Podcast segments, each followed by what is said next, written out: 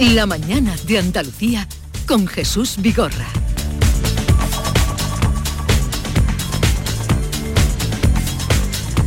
Acaban de dar las 9 de la mañana y Paco Ramón nos sitúa en el día por delante. Paco, ¿qué nos traes? Pues que el PSOE de Maracena desmiente que le haya ofrecido a la concejal de su partido secuestrada por la pareja de la alcaldesa, también socialista, ir en las listas electorales para apaciguar el escándalo en la localidad granadina. Así lo ha confirmado en estos micrófonos el secretario de organización del partido en Maracena y también viceportavoz del ayuntamiento, Antonio García ella no iba en las listas. Es decir, qué tipo de congruencia o qué tipo de actuación nos podrían achacar a nosotros o a la candidata si después de haber dicho todo esto estuviéramos hablando de que iba en las listas. Mientras la Guardia Civil investiga si hay más implicados en ese secuestro y analizan las dos llamadas que hizo el novio de la regidora mientras se retenía a la concejala en el maletero del coche. Caso mediador del que hablaba y si el Congreso deberá decidir si deja que la policía registre el despacho del exdiputado del PSOE. La policía pide acceder sin restricciones a ese despacho de Juan Bernardo Fuentes alias Tito Berni. El Partido Popular lleva hoy a la Cámara Andaluza una proposición de ley sobre la regulación de de los regadíos en el entorno de Doñana que retiró justo hace un año.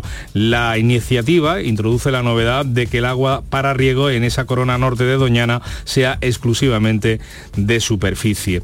La Unión Europea aborda con Estados Unidos la supresión de los aranceles a la aceituna de mesa española, bueno, principalmente andaluza y sevillana, que debían haber sido eliminados el pasado mes de enero. Y última jornada de la mini gira de Pedro Sánchez por algunos países de la Unión Europea para seguir preparando esa presidencia semestral de la Unión Europea que va a comenzar nuestro país eh, a partir del 1 de julio. Hoy visita Pedro Sánchez Finlandia.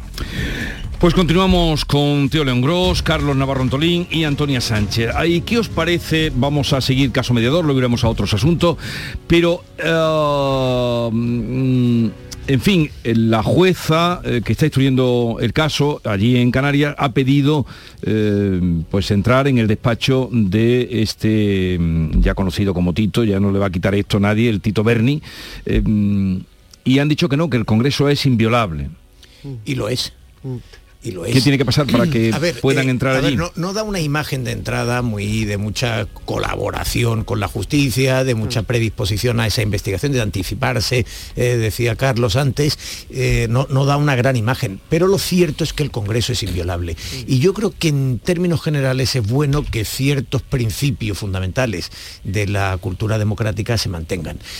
¿Qué se necesita? Que el Tribunal Supremo sea el que solicite que se produzca esa investigación.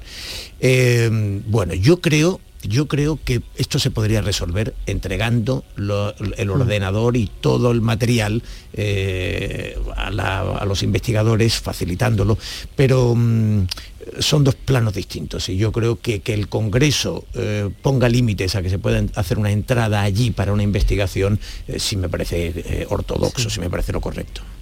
Sí, yo estoy de acuerdo, eh, aparte de que es así, eh, es que eh, es una, sería una, imagen muy dura, muy potente, ¿no?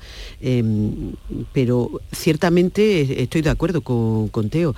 Creo que se podría, digamos, buscar una, una eh, salida que, representara una colaboración en esta, en esta investigación, como sería pues eso, los materiales, ordenador o, o archivos o lo que pueda haber, lo que es el, puro material, porque claro, el despacho físico como tal eh, es, su, contenido, no el continente, con lo cual si ese material se pone a disposición de otra manera, bueno, pues eh, se está colaborando ya con la, con la investigación. Entonces, bueno, puede haber esa, esa, esa solución, ¿no? Pero es verdad que, bueno, pues la entrada de, en registro en un, en un Congreso de los Diputados, pues es, en fin, sería, sería muy, muy potente esa imagen, ¿no? para negativo. La mayor apuesta por la transparencia con la que a los políticos de todos lados se les llena la boca sería colaborar y dejar entrar para que se investigue en este caso, que es evidente que... ¿Pero quién tendría que permitirlo? Bueno, el tiene su autoridad, ¿no? la, presidenta. La presidenta, evidentemente, que es la que ejerce el gobierno dentro del, del, Palacio de Congreso de los Diputados, ¿no? Podría hacer una apuesta por la transparencia y decir, aquí ni nada que ocultar, es más, queremos y necesitamos saber la verdad hasta el final y cuanto antes es legítimo que tenga sus recursos legales, evidentemente, porque el Congreso del Diputado tiene su, sus su, normas y su defensa y su protección, pero que después se nos llena la boca, hablando de la transparencia, de colaborar con quien haya que colaborar, caiga quien caiga.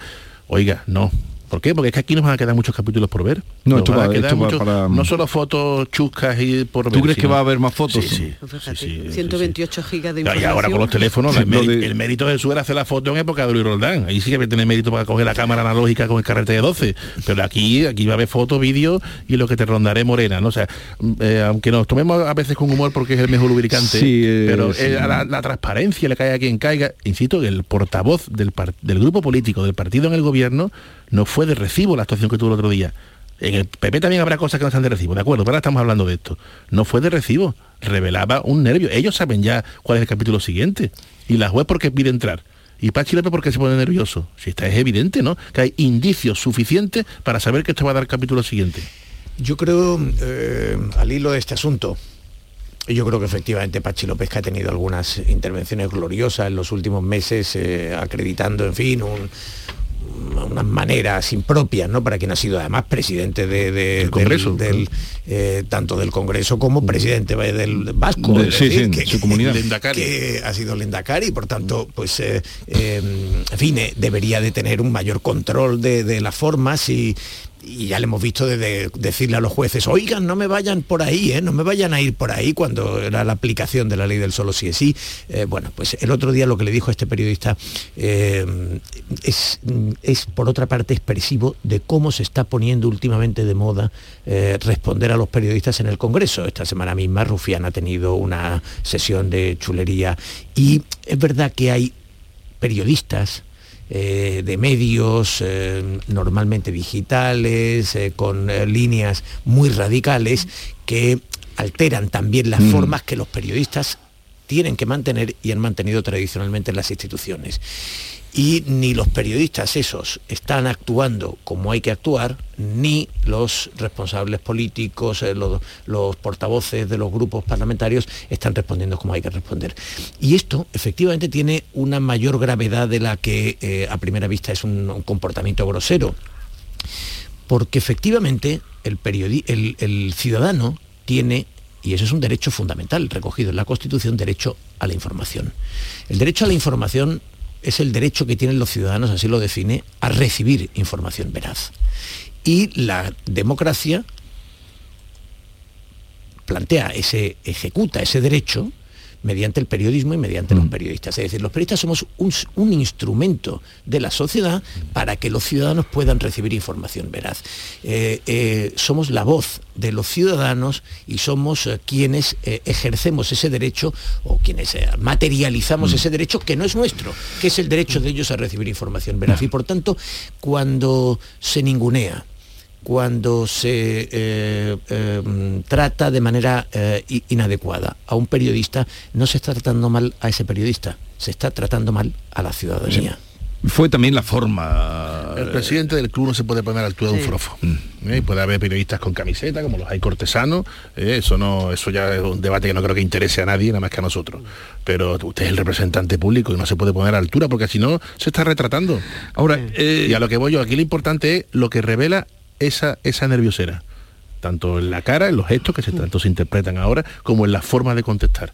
Y eso porque sabe que vienen más, vienen más vagones de la locomotora, claro. y en mayo elecciones, o Ayer eh, salieron muchos diciendo tolerancia cero, tolerancia cero, vamos a ver qué pasa. Pero luego hay otra cosa, cuando oímos estas filtraciones eh, o vemos estas fotos, cuando un general de la Guardia Civil dice que, se lo dice a una jueza, que es que creía que se iba a acabar el mundo, y cobraba, según él también lo dice, 14.000 euros. es que hay gente en según qué puestos que, que, que, ¿cómo llegan ahí? ¿Cómo? Eh, o es que cambian de pronto, pero claro, una, persona que dice creía que se iba a acabar el mundo ante la jueza, que le dice, como creía que se iba a acabar el mundo, hizo acopio de dinero para llevártelo. Es que de verdad, está, habiendo una serie de, cuestiones que se están conociendo de salida que, realmente em, pues, pues causa, bueno, pues, eh, no sé, estupor. Por, mm, entiendo que es un mecanismo eh, para, para, defenderse o como lo, como lo que la salida de, del diputado, ¿no? De, eh, que a él lo habían despertado, en fin, que, prácticamente que estaba en una ensoñación, ¿no? claro, yo, seguramente van a, vamos, seguro, hay 128, creo que son 128 gigas por ahí de información. Eso es lo que tiene el mediador, ¿no? El mediador. 128 gigas. Es decir, por ahí van a salir todavía muchas más cosas y, van a salir más nombres. Que están posando, y, eh, más ¿eh? situaciones y tal. Ahora, yo mi pregunta es, vamos a ver, em, con la premeditación absoluta con la que ha actuado este mediador, porque vamos, que no ha habido que rascar mucho, ¿no? Que él lo ha entregado todo. En cuanto ha tenido un mínimo problema, ha, levantado el solito la, manta, ¿no? Em, bueno, esta, gente que estaba involucrada, más los que todavía posiblemente no se sepa eh, si es una cuestión de autoprotección, de autopreservarse, si te graban, si te hacen fotos y si estás continuamente en, eh, en ese ambiente, en ningún momento sospecharon que eso podía, podía salir. Em, quiero decir que eh, aquí hay una, serie de, actuaciones que, en fin, no le quiero poner un calificativo, pero creo que se califican solas, ¿no? Es decir, una, falta de pudor, una falta de prevención, una falta de, autopreservarse, ¿no? Mm, en fin. Bueno, mm, no sé si quería apuntar algo más en este caso. nos dará, esto nos dará días y ollas. El mediador, que efectivamente como más el conseguidor es el, nombre que, mm, caricaturiza adecuadamente eh, o hace, digamos, el agua fuerte del perfil de, estos personajes, el mediador en realidad se encuentra con que le llaman por una denuncia, es una historia curiosa, le llaman por una denuncia porque aparece la, en los gastos de un matrimonio, se encuentran con, un, con 2.700 euros y la mujer le pide explicaciones al marido por esos 2.700 euros, el marido eh, desvía la, presentan la denuncia y el mediador le dice a la jueza, no me pida el teléfono. La jueza le dice, deme el teléfono eh, donde se registre. Y él dice, no me lo pida. No me lo pida porque además de eso se va a encontrar con otras cosas. y la jueza le dice, deme el teléfono. Y ahí es con donde... por ocultar, eh, por ocultarle a, a, partir de ahí, el, el mediador entrega el teléfono, se levanta la liebre internamente y mm, daros cuenta que eh, este Tito Berni dimite días antes de que se levante el escándalo. Y por tanto, en el Partido Socialista tenían información privilegiada, información privilegiada de la investigación que se estaba desarrollando, que ese es un punto oscuro eh, y, ya se sabe lo que se está moviendo ahí. Es decir, detrás del mediador, en el momento en que entrega el teléfono, informa a esa galería de personajes eh, esto y todo en el fondo mm, por ser un poco era por ocultar el dinero en este caso dinero. dinero, no una colección de libros no era Jesús. Eh. era de siempre. Lo de siempre. Dinero y guíate por el olor del dinero y te la, la, que, que, el mediador los o le llamaban Biblia a, los envíos de dinero. Eh, envíeme dinero pasta sí. jurdeles y, los bolígrafos. A ver eh, Antonia pero, pero que tenía que había utilizado ha utilizado Teo el, el, el símil de de la liebre, ¿no? Es que parecía que el conseguidor tenía la mano eh, puesta para abrirle la puerta a la liebre. Es decir, que es que estaba, em, vamos, que parecía que lo estaba deseando. O sea, ha sido, no sé, el, el, todo lo... una imagen de que está disfrutando. Bueno, disfrutando en las entrevistas y demás. Pero él, ¿eh? también va a salir ahí. Sí, pero él lo tiene claro ya. Él va por delante. Bueno, eh, otro asunto. Mm, vamos a hacer una pausa y luego continuamos que hay varios temas que tratar. La mañana de Andalucía con Jesús Vigorra. Oye, ahora que estamos aquí un poquito los tres, os quería decir algo. Alicia, ¿hace cuánto nos conocemos tú y yo? Nos acaban de presentar. Bueno.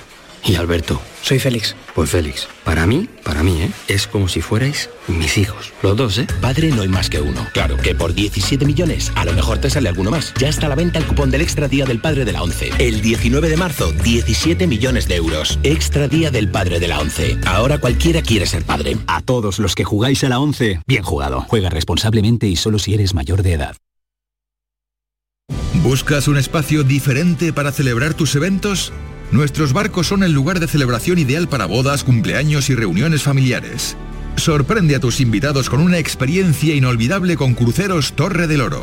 Más información en el 954-561-692 o en crucerosensevilla.com. Instrumentos Aljarafe. Venta y reparación de todo tipo de instrumentos musicales. Años de experiencia nos avalan. Somos músicos y te asesoramos sobre accesorios, instrumentos nuevos y dónde mejor puedes poner a punto tu instrumento para que disfrutes de él en las mejores condiciones. Te atendemos en Sanlúcar la Mayor o en instrumentosaljarafe.es.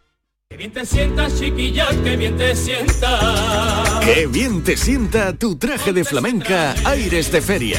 Sus nuevos diseños te van a enamorar. Lunares, colores y texturas, reflejos de nuestra tierra. Aires de Feria. Trajes de flamenca llenos de elegancia, sensualidad y creatividad. Aires de Feria. Enamorados de Andalucía. Traje de aires de feria gitana, que bien te sienta.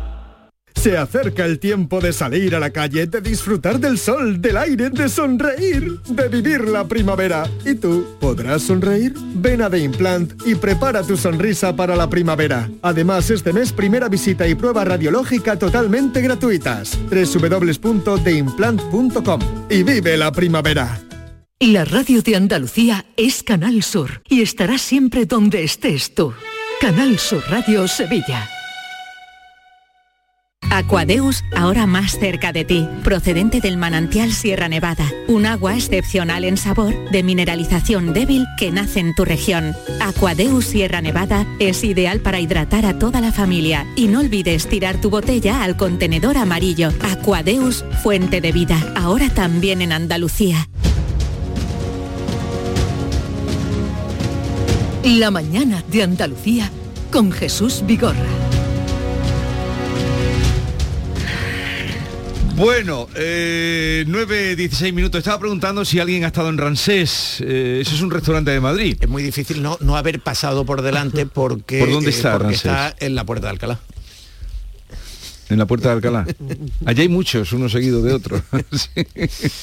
Bueno, eh, en todo caso, el, el, eh, este, este asunto eh, todos los chocarreros, los garbanceros, los saineteros, los torrenteros, eh, pues evidentemente mm, va a llenar muchas conversaciones. Mm. y aunque buena parte de lo que de verdad tiene importancia a veces no trasciende en el día a día como empezábamos esta tertulia eh, este es de los asuntos que inevitablemente impregna. Mm. y, y ya es muy habitual en las conversaciones bromas eh, y referencias jugando con los personajes. Chocho Volador por ejemplo es eh, muy característico. Mm. Sí, la- pero ayer por ejemplo pues alguien me hacía la broma no de, de, yo lo que quiero es que mm, Tito Berni me organice mi despedida de soltero Eh, es decir No, eh, ya, eh, ya, esto- ya. esto ya Bueno, y los audios que circulan por Y los no, WhatsApp. claro, los audios, los audios que están circulando. Bien, eh, por cierto que el general estuvo aquí en Algeciras también, antes de ir a, al Sahel, y, y, en fin, que todavía le pueden levantar ahí si una persona no se transforma así de un día a otro. Pero al final de todo esto, en el fondo, uno aprecia que al final vemos como normal ciertos abusos, nos sonreímos ante ciertas prácticas, No, no queremos, chanza, Carlos. Pero, pero al final, a lo que la gente le- la gente casi da por amortizado que nos gobiernan una cuota mínima de golfo, de chusquero, llamémoslo como queramos, ¿no? El casi lo da por amortizado mientras uno llega a fin de mes, ¿eh? como tú no llegas a fin de mes y tengas y vas a hacer más cola en la espera del médico y te estás enterando de estos golfos, entonces cuando vienen los problemas. Cuidado, ¿eh? Porque al final todo el mundo dice, bueno, normal que haya desviado dinero, es normal al final, la pandemia al final. Y yo, si tú pudieras, hay una especie de perdón social taimado, tapado, Mm. como se le quiera llamar, que no pasa nada hasta que tú no empiezan tus problemas en tu economía. Sí, ¿eh? Ahí se acaba, hay, ¿eh? hay tolerancia social. Claro. Demasiada tolerancia claro. social. Ahora, como tú no llegas a fin de mes y los golfos sigan, entonces cuando ya te duele. esto lo Hablábamos vimos antes de inacción, de no dimitir o dimitir, pero es que eh, uno dimite, o sea, eh, el dimitir o no dimitir, el dar ese paso, está muy, eh, depende mucho del, del grado de tolerancia social. Si no la hubiera o fuera mucho más eh, reducida, pues entiendo que las dimisiones en ciertos casos vendrían mucho antes. No, pero lo cierto es que en la percepción y en la respuesta social efectivamente influye mucho el estado general. En el año 2008, cuando se produce, cuando empieza la crisis eh, financiera, aquella crisis que tuvo una envergadura muy fuerte, que castigó mucho el empleo y, Ujú. y- y las economías familiares, durante la burbuja, en los años previos, en aquellos años de grandes beneficios, de sueldos muy elevados, de jóvenes que abandonaban los estudios para entrar en la construcción, Los años de se pagaba exactamente. eh, eh, en, ese, en los años del 2003-2007, la corrupción no le importaba a nadie. Claro, en el año 2008 la corrupción se empieza a convertir en un asunto Mm, serio. se lleva ¿Por qué? gobiernos en Europa, por Porque aparecen los llamados indignados, ese movimiento que, que materializa en el 15M. Entre el 2008 y el 2012, el 2011, 2012, ese movimiento que luego de ahí surge Podemos, eh, ese movimiento de la indignación, esa indignación moral, tiene mucho que ver con la situación de crisis económica. Es decir, Claro, efectivamente. Entonces ya tú perdonas estás- menos. Si tú estás bollante, claro, si tú Entonces estás ya bollante, tienes mayor, claro, mayor tolerancia, estás más dispuesto a ser, a ser indulgente. Pero desde luego, si tú no llegas a fin de mes, si tu familia está pasándolo, eh, pasándolo mal, si efectivamente no recibes el servicio que necesitas, el servicio público, en una situación más o menos eh, desesperada, eh, y ves a estos golfos actuando con ese nivel de, de, en fin, de, de- de- de indecencia, eh, la indignación surge, prende con mucha facilidad y prende y se convierte en un auténtico incendio antes de lo que de lo que uno Mm. espera. Sí, pues... eh, Adelante, No, adelante, Antonio. sí, yo quería comentar justamente al hilo de lo que está comentando Teo, que vuelvo un poco a lo, a lo que yo decía al principio eh, en cuanto a la a, a esa mm, transformación que no es, o sea que eh, yo diría que la que la corrupción ni, ni, ni se crea ni se destruye, solo se transforma y va bajando y subiendo. Mm. En esos años mucha gente participaba de- en esos años que habéis descrito del gran boom inmobiliario donde había muchísimo dinero. Eh, mucha gente participó de ese festín, mucha. Y hubo muchas tramas que le- pues cuando el nivel de, o sea, la crisis eh, pegó fuerte eh, y, se- y había tantas necesidades sociales, la gente empezó a tolerarlo menos. Pero nos hemos dado cuenta que ha pasado esa fase y vuelven a salir casos de corrupción. Además, como, decir, como no se ha acabado el mundo, Claro, como no se ha acabado el mundo, se ha acabado el mundo, efectivamente, como diría esa- el general, ¿no? ¿Sabes cómo les llama? Que yo creo que es una buena definición a los años esos de la alegría y el cuerno de la abundancia. A eso eh, se refiere siempre. eh, Manuel Vicente le llama los años del Macarena. el cuerno de la abundancia, cuando todo era sólido. Los años del Macarena. Bien. Otro, otro asunto. Eh, el Consejo General del Poder Judicial, estos son datos oficiales, ya cifra en 721 la rebaja de la pena eh, condenados por agresiones sexuales, violadores y tal. 721. Eh, 74 escarcelaciones. En Andalucía son 140 los que se han beneficiado de la ley del solo y 26 las escarcelaciones. Mm, eh, La reforma parece, eh, la reforma de esta ley parece que se va a alargar demasiado. Lo que era asombroso era escuchar a Irene Montero esta misma semana decir con un solo caso eh, debiera haber bastado para reformar. Y dice, oiga, pero, pero vamos a ver, si, si se está eh, abortando la posibilidad, eh, se ha llevado ya hasta el 7 de marzo y todavía hay dudas de que, de que el 7 de marzo eh, esto se vaya, se vaya a resolver que- del todo, porque tiene que ver con eh, la cohesión interna dentro Mm. del gobierno. Desde hace unos meses Podemos y el Partido Socialista, a ver, en un gobierno de coalición es lógico que haya eh, una negociación entre los dos socios y que haya una- equilibrios y que a veces pues haya que ceder en un aspecto para, para lograr otros. Pero estamos viendo en una serie de leyes, la ley trans, la ley de bienestar animal, eh, esta ley del solo sí es sí, eh, un, un tejemaneje en el cual te doy una ley para que me des otra ley, te cedo aquí. Todos sabemos que la ley del solo sí es sí es una ley del Ministerio de Igualdad, es una ley de eh, Podemos. Eh, y el Partido Socialista eh, está teniendo muchos miramientos porque, porque Podemos, los casos- Podemos les ha llevado a una situación. Ahora, que Irene Montero diga a estas alturas, con un solo caso habría que reformar la ley, cuando hemos- estamos en, es en que- 700 y pico, pues en fin, Bueno, es una mala ver, broma. ¿no? un, un segundo, cara, has nombrado tú la ley trans y esa entró en vigor ayer, como sabéis, la ley trans y la ley del aborto. Y los funcionarios denunciaron que no tienen instrucciones del CESIF, denunciaron que no tienen instrucciones sobre el cambio de sexo registral pese a que ya ha entrado en vigor esta ley. Una compañera nuestra se fue a, ver con la intención de, eh, bueno, ella se presentó como que quería cambiar de sexo y le dijeron que no tenía cita y se vino para acá. Eh, iba con su grabadora, pero le dijeron no tiene usted cita, se tiene que ir. Vamos a saludar a Javier Jordán, que es presidente del sector nacional de CESI eh, de Justicia. Javier Jordán, buenos días. Muy buenos días. A ver, eh, ¿cómo transcurrió ayer el día en los registros?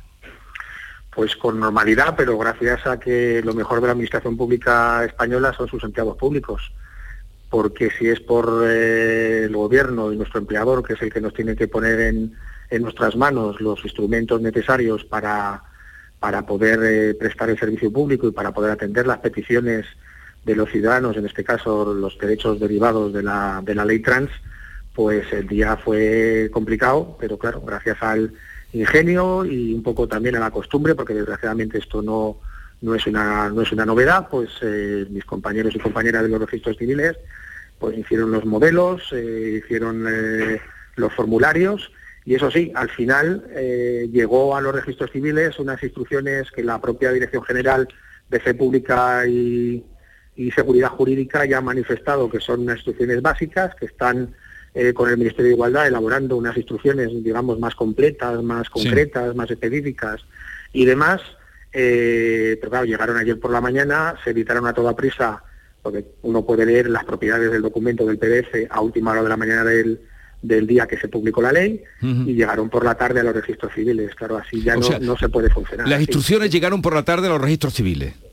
Sí, unas que se elaboraron van por bloques porque como por cuestiones técnicas no se pueden enviar por correo a todos los registros civiles a la vez. Bueno, y ahora ante una persona, no sé, usted nos puede decir si el formulario es muy, eh, muy amplio, una persona que llegue joven o, mayor y diga yo quiero que me registren con un nombre de, hombre o mujer, contrario a, lo que hasta ahora ha sido, mm, ¿qué pasa? En teoría, la ley dice que hay que entregarle un formulario para que eh, exprese por escrito la, petición eh, o rellenar un formulario online que sería lo lógico en los tiempos que en los tiempos que corren. Ese formulario no existe. Lo más probable, eh, su compañera, eh, lo, he escuchado, hay registros civiles que tienen sistema de cita previa, con lo cual, como de lo que se trata es de instruir un expediente, tendría que pedir esa cita previa, pero pongamos que ya tiene la cita previa, o un registro civil que no tenga cita previa, que también los hay, el funcionario pues probablemente le recoja la declaración y ahí hay dos opciones. Si se estima que se puede continuar con el procedimiento a pesar de que no estén los modelos y las plantillas para poder continuar. Hay un trámite de tres meses en el que una vez que se le da la información sobre las consecuencias jurídicas de, esa solicitud y del cambio de sexo, eh, tiene un plazo de tres meses, luego tiene que volver a bien a ratificarse o no ratificarse en la petición y en caso de que se ratifique continuaría el, procedimiento. Eh, también puede ocurrir que hay registros civiles donde igual se le, ha, se le ha recogido igualmente la petición, pero que están a la espera de que el Ministerio de Justicia integre en la aplicación eh, procesal eh, digital o en el programa informático los modelos y las plantillas para poder tramitar el expediente. Claro, eh, dice usted que pasarían unos meses. Vamos a poner el ejemplo que es más, yo mm, voy al registro civil y digo quiero ser eh, Jesusa, me llamo Jesús, yo quiero ser Jesusa. ¿Y, qué pasa entonces? Relleno el formulario y a partir de ahí qué pasa? se le da al funcionario le tiene que dar una información sobre las consecuencias jurídicas de que puede tener no del cambio del cambio de sexo las cosas que puede hacer los derechos los derechos que va a tener y que eh, y eh, se abre un plazo de tres meses. Eh, a los tres meses vuelve a ratificarse o a no ratificarse en, la petición. Mantengo mi... Y si, y si se ratifica en la, en la petición, se tramita el expediente y el tiempo que transcurra después del tiempo que se precise para, para finalizar ese expediente. es verdad que en esta ley se reconoce también el derecho al cambio de nombre y el cambio de sexo también a menores de edad, eh, hay que cumplir unos requisitos de, tienen que ser acompañados en algunos casos por sus tutores y por o por sus padres, etcétera, etcétera, y eso eso es son una serie de requisitos digamos previos, ¿no? Pero el trámite el trámite es este, es este, es este trámite y es verdad que se han reducido también los requisitos previos para poder solicitar este este cambio de, sexo. En ese sentido se ha facilitado esa, ese acceso de los ciudadanos a este, a este derecho eh, y es un poco el, procedimiento que se tiene que seguir. ¿Y, no sabe usted si hubo ayer muchas solicitudes en el día de ayer? ¿Tiene usted algún dato, alguna información? Lo que ha habido, lo que ha habido son eh, más peticiones de información, vía correo electrónico o, bien presencialmente en los registros civiles y que ha habido mm, bastantes eh, peticiones de información, más que solicitudes de, de peticiones. No estamos intentando recoger eh, hacer un muestreo, eh, principalmente en capitales de provincia o en algunos registros grandes. No tenemos eh, datos suficientes para, para ello. Quien tendrá los datos probablemente, bueno, no, lo sabemos, porque si se está haciendo a mano, difícilmente se pueden centralizar esos datos, salvo que en el Ministerio de Justicia se hayan adoptado medidas para recopilar esos datos. Eh, en algunos registros civiles sí que, sí que se han registrado algunas peticiones, como en el de Madrid, que tenemos constancia, pero en otros registros civiles también grandes, como Barcelona y demás, ayer me decían mis compañeros que no se había registrado ninguna solicitud de incoación de, de estos expedientes. Eh, Javier Jordán, presidente del sector nacional del CSI de Justicia, gracias por estar con nosotros, un saludo y buenos días. Pues muchas gracias, un saludo y buenos días a todos. No sé qué... Bueno, no, a ver, ese, el, el caso es eh, obvio, ¿no? Es decir, en la víspera de eh, ponerse en marcha la ley trans, que es, evidentemente eh, lleva a los registros civiles a una realidad que no existía previamente, los funcionarios estaban diciendo que no habían recibido ninguna clase de instrucción. La tarde previa se empiezan a enviar, se empiezan a enviar correos con ah, algo de documentación. Todavía poco clara, como ha dicho Jordán, eh, eh, pues evidentemente los funcionarios pusieron todo de su parte para que eh, la medida en que se encontraran con estas situaciones, facilitarlas, eh, pero es que la ley le confiere a los funcionarios unas obligaciones como dar una determinada información jurídica a quienes vayan al registro civil. Y en ese sentido, pues evidentemente nos encontramos, como, como ha denunciado CESIF, con un nivel de improvisación incomprensible. Me parece que el Ministerio de Justicia en los últimos días ha estado más preocupado por, eh, por otras cosas que por, que por eh, anticiparse a esto. Incomprensible sobre todo porque porque es una ley que ya llevaba tiempo en, eh, eh, ahí eh, y se sabía, pero bueno. eh, pasa con más frecuencia de, de lo que de lo que gustaría, ¿no? Pero efectivamente no es una ley eh, que se haya, vamos, haya, haya tenido mucho tiempo de tramitación como para haber eh, resuelto esta parte. Bueno, pues eh, en fin, al final pues los funcionarios entiendo que la inmensa mayoría ponen eh, todo lo que pueden de su parte para intentar suplir esta, esta deficiencia. Efectivamente se acabará normalizando, eso también va a ser así. ¿no? Y todo, todo indica que estamos, Jesús, ante, otra, ante, una, ante una nueva chapuza. Hoy la duda es cómo se aplica la ley, los funcionarios se quejan y denuncian una realidad. Otra parte más preocupante las consecuencias que tiene que va a tener esta ley, que están por ver. Necesitamos, necesitamos un poco de tiempo. Y una buena idea, me temo que una vez más, como la ley del solo sí es sí, pues nos puede llevar a consecuencias, como diría el presidente del gobierno, indeseadas. Por cierto, la ley de solo sí es sí nos venden el mantra de la reforma urgente y demás. La reforma urgente no va a resolver nada de los destrozos que ha provocado la ley. Hay que repetirlo las veces que hagan falta. La metedura de pata tan grave, la chapuza, el despropósito, eso ya no tiene arreglo. Todos los que se pueden beneficiar de una escarcelación o de una bajada de condena lo van a seguir haciendo aunque se reforme. A ver si nos enteramos de una vez, porque nos están engañando con las unos con que lo van a reformar, otros para obligar al gobierno a, a movilizarse. Pero el destrozo es irreparable. Esa es la gravedad. El destrozo que ha hecho la ley, eso ya no tiene solución. Por mucho que endurezcan las penas. Sí, o sea, vamos a ver, esto es muy sencillo. Solamente dejarán de poder beneficiarse de- por el estado actual de la ley todos los asuntos que ocurran después, Después de la de- reforma. de la reforma, Pero claro. todo lo que ya ha ocurrido, es decir, todo lo que ahora mismo está en prisión, Eso todo ya- lo que está juzgado, todo eso van a seguir teniendo derecho. El regalazo de la ministra de Igualdad a los abusadores, entonces que todavía lo eran, y- o agresores, eso ya no hay quien se lo quite. Esa es la gravedad. Esa es la gravedad asumida por el PSOE. ¿eh? No me vendan ahora, hay que reformarlo, vamos tarde, cuanto antes, cuanto antes. No, ese destrozo ya es irreparable. Cuente usted la verdad, por cruel y dura que sea. Si esa es la gran chapuza de la ministra de Igualdad del Reino de España.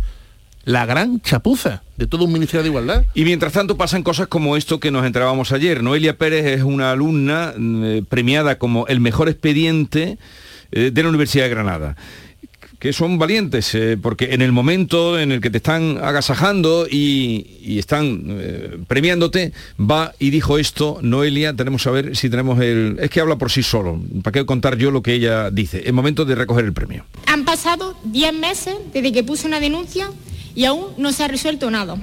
Lo que me obliga a ir a trabajar cada día al lugar donde trabaja la persona denunciada sin ningún tipo de medida de protección, a pesar de que esta persona cuenta con cuatro denuncias por acoso sexual. Esto soltó ayer esta chica. Bueno, a ver, eh, yo creo que además en el propio tono eh, se, se percibe eh, la angustia que, que- que siente, ¿no? A mí me parece sor- muy sorprendente. Es decir, la, universidad dice que, que tiene un procedimiento muy garantista que está en curso.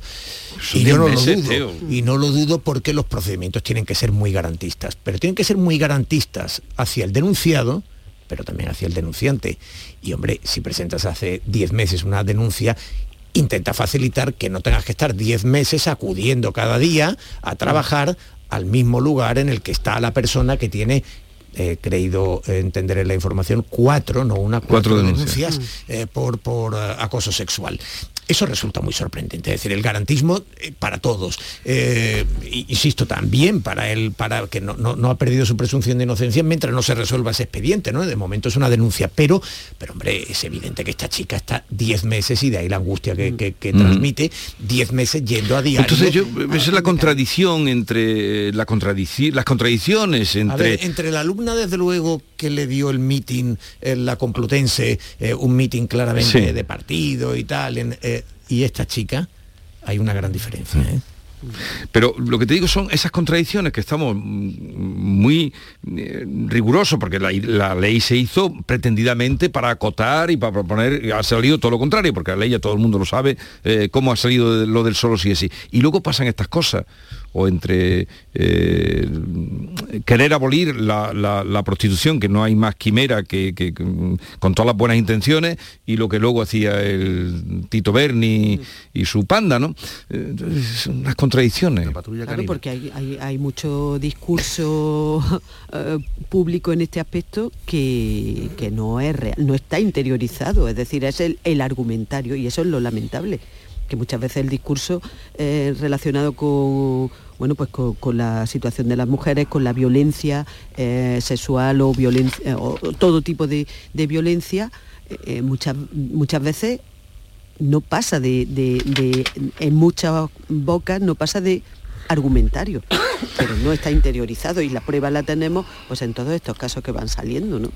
Y, los que no conocemos, son muchísimos. ¿Qué ibas a decir, No, Carlos? Esta, esta mujer, pues cuando se ha decidido a hacerlo público en un acto, que era un acto agradable, ¿no? De entrega de. Que te de están premio, a ti homenajeando. Tiene que estar muy angustiada para hacer eso. No creo que sea del agrado ni, ni era su pretensión hace 10 meses hacer esto. Debe haber estado en una situación al borde del colapso para hacerlo público de esa forma y en ese formato. Eso me parece, me parece evidente.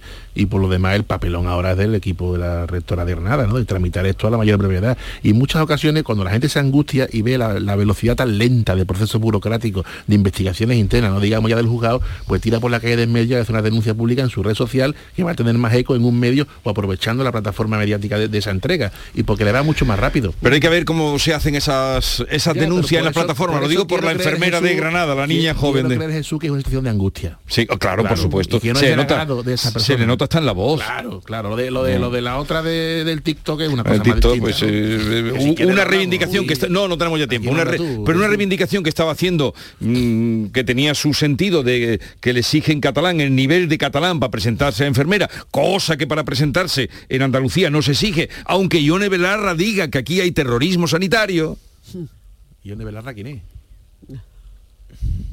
no sé una ministra Ah, del Reino de España. Eh, Pues, eh, aunque, bueno, digo porque me ha salido una cosa por la no, otra. no solo es una digo terrorismo no- no solo es sanitario. una ministra del Reino de España, sino además es la eh, líder de Unidas Sí, Podemos. terrorismo sanitario, dijo que había en Andalucía. Bueno, eh, aquí se presentan, pero se presentan a, a enfermeras o, o- o a redactores de esta casa, o a profesores de universidad, o a médicos, y no le exigen a nadie que hable, aunque el acento andaluz sea lo que nos define. hay una realidad absoluta. Y entonces lo que la pena es que la chica, la chica lo, lo- lo estropea todo en la forma. en la forma y la manera de hablar. Que cada y- vez más gente mete la pata en las redes sociales. no Y la que le van a liar, jóvenes, esta, esta sí que no... Es de ministros, fiscales, magistrados, notarios, gente supuestamente cualificada metiendo la patita en las redes sociales, pero metiendo la patita, ¿eh? O sea, por la- y bueno, lo digan los políticos, ¿eh? Hay Ah, una- y- el Consejo General del Poder Judicial tuvo que dar unas normas para los magistrados. Oiga, cuando ustedes usen las redes sociales, ustedes son magistrados a las 24 horas. Esa estupidez que ponen de cuenta personal, mis opiniones son solo mías. No, si usted es ministro, es ministro a las 24 horas, notario a las 24 horas, magistrado a las 24 horas. Déjense ya de tontería, ¿eh? Pero ahora sí que no va a entrar esta chica en... La frivolidad y la banalidad No, en vamos las a redes ver, sociales a ver. Brevemente, eh, que ya te- tengo Vamos- que a liberaros. Esta chica está haciendo un TikTok y por tanto se expresa a la manera de TikTok.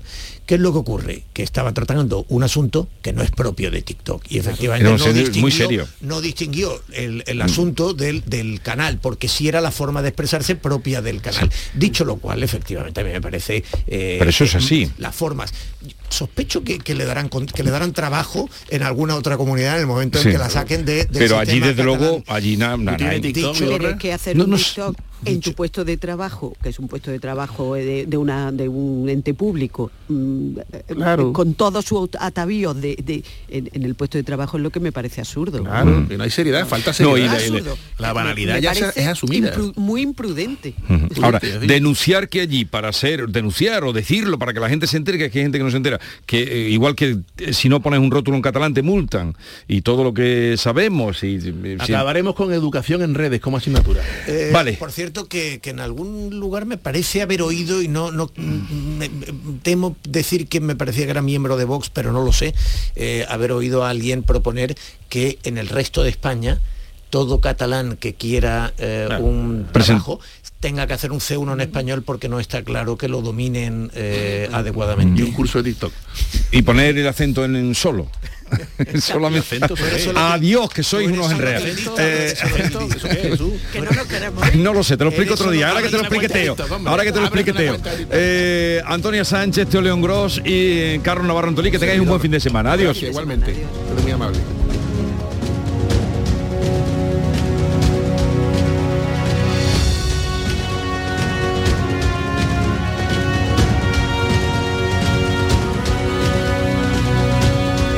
Esta es La mañana de Andalucía con Jesús Vigorra, Canal Sur Radio. Gente de Andalucía te invita a descubrir este sábado el Museo del Videojuego de Málaga. Y lo vamos a hacer en pleno centro de Málaga, en las instalaciones de este centro recién inaugurado que quiere conservar, preservar y restaurar el legado histórico de los videojuegos. Gente de Andalucía, este sábado 4 de marzo, edición especial desde el Museo del Videojuego de Málaga. Con la colaboración de la Diputación de Málaga.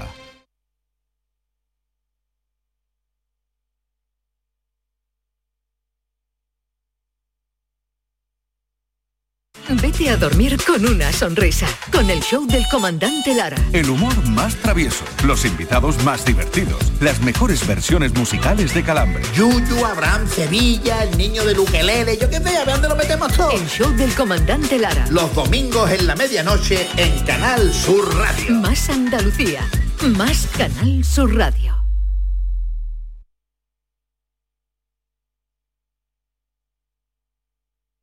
En marzo, despierta la primavera con Social Energy. Revoluciónate iluminando tu hogar noche y día, consumiendo tu propia energía y ahorra hasta el 90% en tu factura de luz gracias a nuestras baterías. Aprovecha las subvenciones disponibles para ahorrar con tus paneles solares. Primeras marcas con hasta 25 años de garantía. Estudio gratuito en el 955 44 11 11 y socialenergy.es. La revolución solar es Social Energy.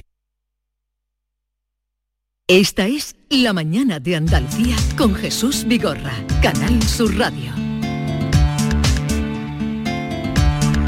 Ayer entró en vigor la llamada ley trans. Es una norma que incluye medidas en el ámbito laboral, de la salud, educativo, administrativo y la autodeterminación de género. Es decir, que una persona que pueda cambiar de nombre y sexo en el DNI solo con su voluntad. Esto ya era lo que se venía contando. Maite Chacón, buenos días. Hola, ¿qué tal? Buenos Eh, días. David Hidalgo, Buenos buenos días. días. Esta decisión deberá contar con la autorización judicial si la persona tiene 12 y 14 años. Entre 12 y 14. Entre 12 y Ujú. 14 años. Autorización de sus representantes legales si tiene entre 14 y 16 y sin requisitos a partir de los 16 años. Álvaro Ayerbe es el padre de Lucas. Es un niño transgénero de 15 años, quiere decir que eh, tendría... eh, podría hacerlo, eh, tendría que tener la, La autorización, la autorización de sus representantes de, legales. de su representante legal, o sea, de su padre. Álvaro Ayerbe, buenos días. Buenos días. A ver, eh, para que nos tengamos un poco conocimiento de lo que eh, puede pasar en una situación de un chico, una chica que quiera eh, cambiarse y, y una familia y unos padres como usted. ¿A qué edad le dijo Lucas que, que quería ser eh, transgénero, que quería cambiar de sexo? Eh, bueno, pues, con 11 años empezó a darnos algunas pistas de por dónde iba su, situación.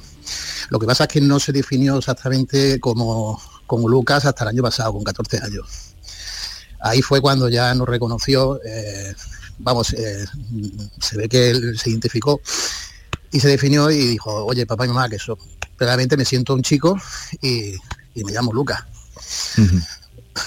Usted dice que el primer eh, signo, primer comentario a partir de los 11 años. ¿Y cómo actuaron ustedes? Pues en un primer momento, eh, bueno, eh, siempre intentamos hablar con él, preguntarle que, por qué se sentía así, qué es lo que le llevaba a sentirse de esa manera. Y, siempre dándole toda, total confianza para que nuestro hijo tuviera la libertad de, hablar con nosotros y, contarnos todo lo que, cómo se sintiera y cómo estaba él.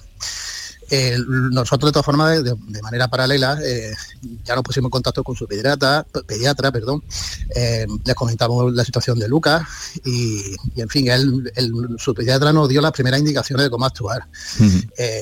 lo primero que pregunta es si el chiquillo se encuentra funcional.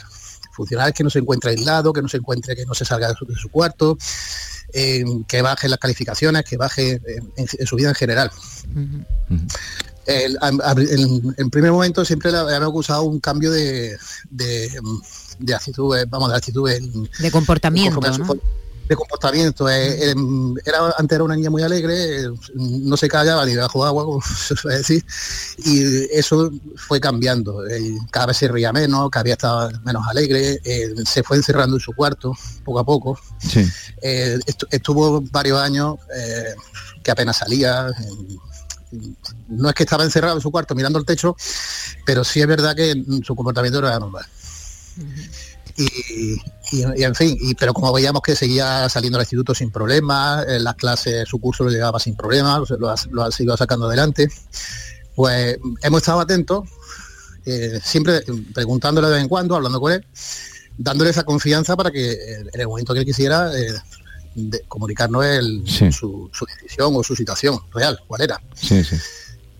Eso fue la primera actuación que tuvimos nosotros. Bueno, Lucas se ha encontrado claramente con una familia comprensiva, y, Y, ustedes, eh, Álvaro, han encontrado también ayuda para entender eh, una situación así, porque claro, indudablemente eh, es, un, es una situación, mm, no diré, porque todo es normal, pero que, que me choca en cualquier familia, en cualquier padre, ¿no? ¿Qué hacer? ¿Cómo actuar? ¿Cómo llevar esto adelante?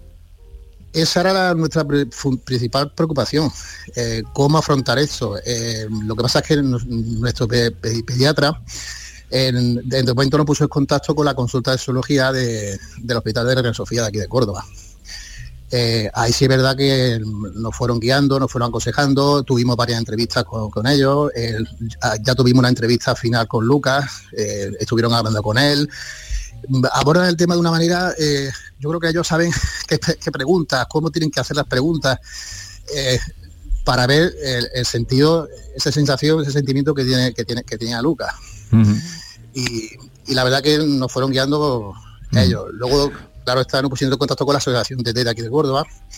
Eh, ellos mm, nos van dando consejos, nos van diciendo. Lo fundamental es que lo que siempre nos dicen es que no, te tienes que poner, no hay que ir ni por delante ni por detrás del chiquillo, te tienes, que, ir siempre acompañándolo. Ya. lo que te vaya marcándolo. Y, para usted, Álvaro, para usted y para su familia, esta ley trans que entró ayer en vigor es una liberación. Sí, porque eh, yo creo que se trata de, darle cabida en la sociedad en cuanto a derechos eh, a este colectivo. Eh, la verdad es que es una tranquilidad porque, mm, ya te digo, le está dando cabida a, estas personas.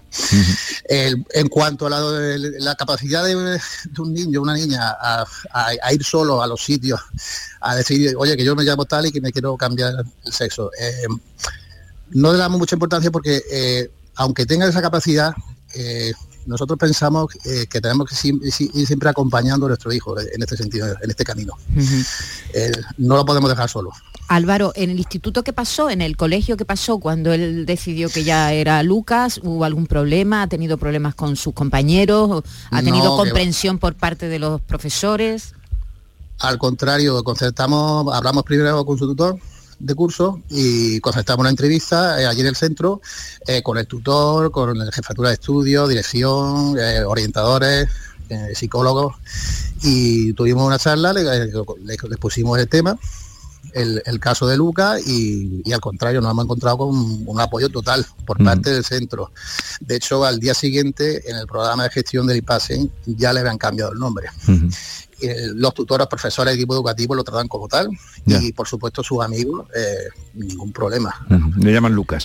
¿Y ustedes fueron ayer o, no fueron el primer día? Digo, a, regularizar en el registro eh, ya el nombre de una manera em, oficial, pues, oficial y, a efectos que tenga efectos, a todos los efectos de papeleo judicial. Sí, bueno, nosotros ya solicitamos el, cambio del nombre de identidad de género en el registro civil en el mes de noviembre. Ya.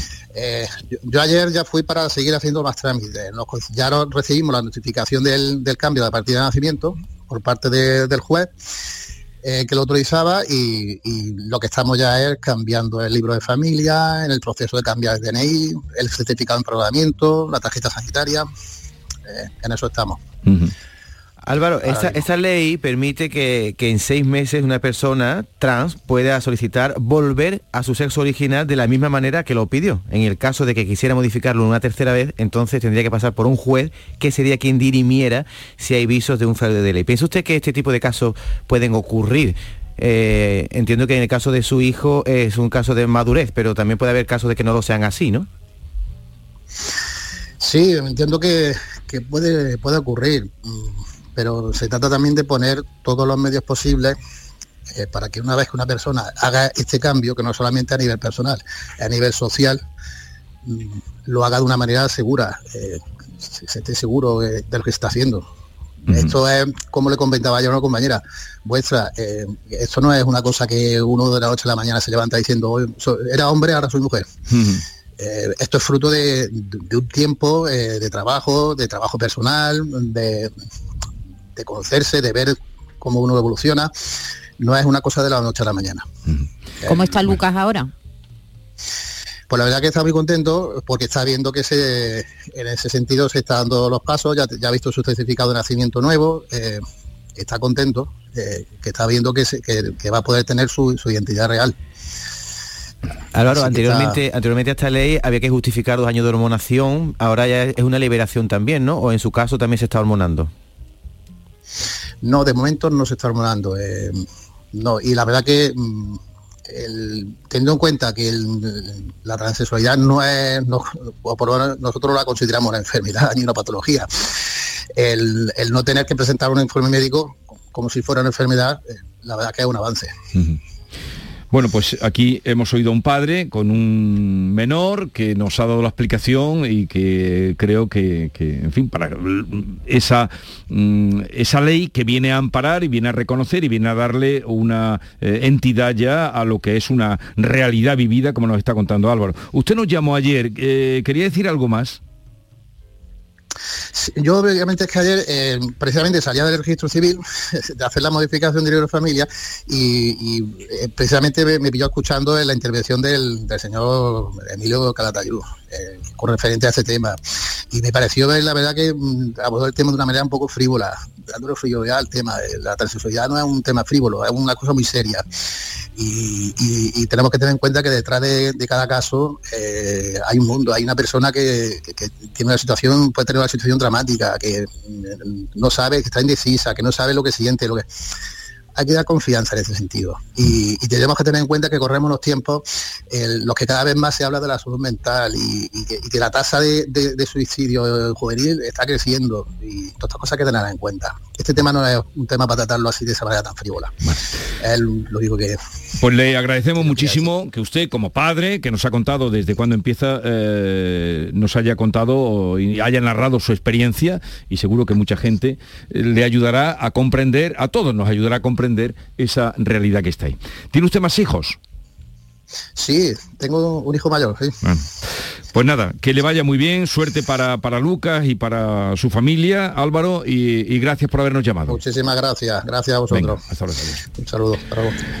Bien. Eh... sin, tratar de justificar juez Caratayud, yo quiero escuchar al juez y yo creo que él venía a decir que hoy día un niño de 16 años, por ejemplo, para salir de un instituto necesita la autorización del sí, padre. era lo que, lo que él Y sin embargo, pues con 16, sin padre ni nada, puede ir a un registro para cambiarse de sexo. Pero aquí, pero aquí está lo de Álvaro. Eh, Emilio siempre defiende que la mayoría de edad debería eh, ponerse los 16, y mm. si es así, ¿no? Pero para todo, que es lo que dice. Eso, es lo que, dicen. Pero bueno, Álvaro se sintió ayer un poco como agredido y nos llamó y, eh, para contarnos justamente cuando salía del registro y aquí ha contado su, experiencia. Yo al juez y se sintió mal y por eso nos llamó. A ver, eh, ¿qué adelantamos para hoy? Me voy enseguida con Joaquín Moekel. Sí, Joaquín Moekel llega a las 10 de la mañana para solucionar muchísimos problemas, pero luego vamos a recibir a Juan Valderrama, que viene con un disco, con su último trabajo, Diván del Tamariz, versos de Lorca, música de Carlos Cano, en el 125 aniversario del nacimiento del poeta.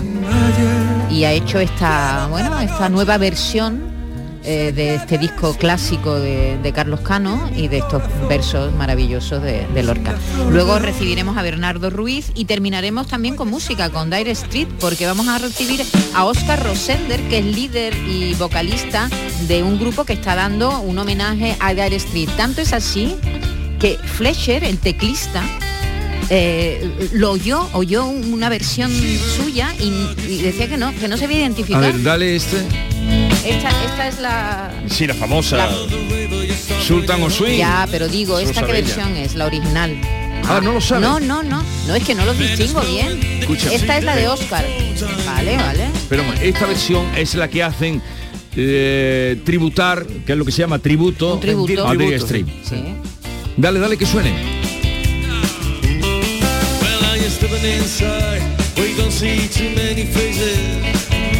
Sí por la voz eh, es que esta es la voz se diferencia más pero la parte musical es impresionante esta es una de las canciones favoritas mías y, yo lo cazo pero por la voz Marlon Fred qué dirá de esto Luego se, preguntaremos a... Luego se lo preguntaremos a Oscar Rosell. Bueno, ayuda, cotizan, querido. cotizan, cada vez que suena esto, cotizan. Factura. y eso funciona bien. Los derechos de autor es de las pocas cosas que funciona bien. Lo digo a beneficio de los autores. ¿eh? Mira, mucho trabajo les costó y lo consiguieron. A, los beneficios es lo que mm, vela por los autores. Eh, así es que ahí está. Sobre todo cuando van en conciertos donde se pagan entradas, taquilla, todo eso, ahí se los autores. Eh, Oye, no te, olvides de a, Bernardo, que hoy viene Bernardo. ya lo he dicho, ah, Bernardo Ruiz. Está, a ver si está más atento. ¿eh? con Bernardo. La estrella de los viernes. La estrella de los viernes. Y a Bernardo vais a acabar haciendo la estrella. y se lo va a creer y todo. ha hecho una estrella tú. Y lo vaya a creer y todo.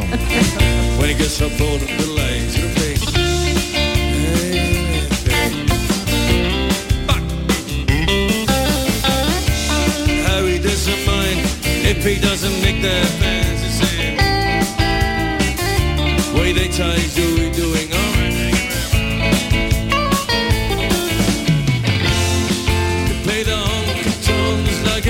lleva mucho tiempo haciendo esto? No lo sé, ahora le preguntamos a Oscar. Muchísimo. Vámonos a otro asunto. El grupo parlamentario de Bildu eh, pretende retirar los retratos y los bustos de Manuel Fraga y Ibarne que decoran las salas del Congreso. No solo de Manuel Fraga, sino los de, eh, pues supongo que los padres de la Constitución.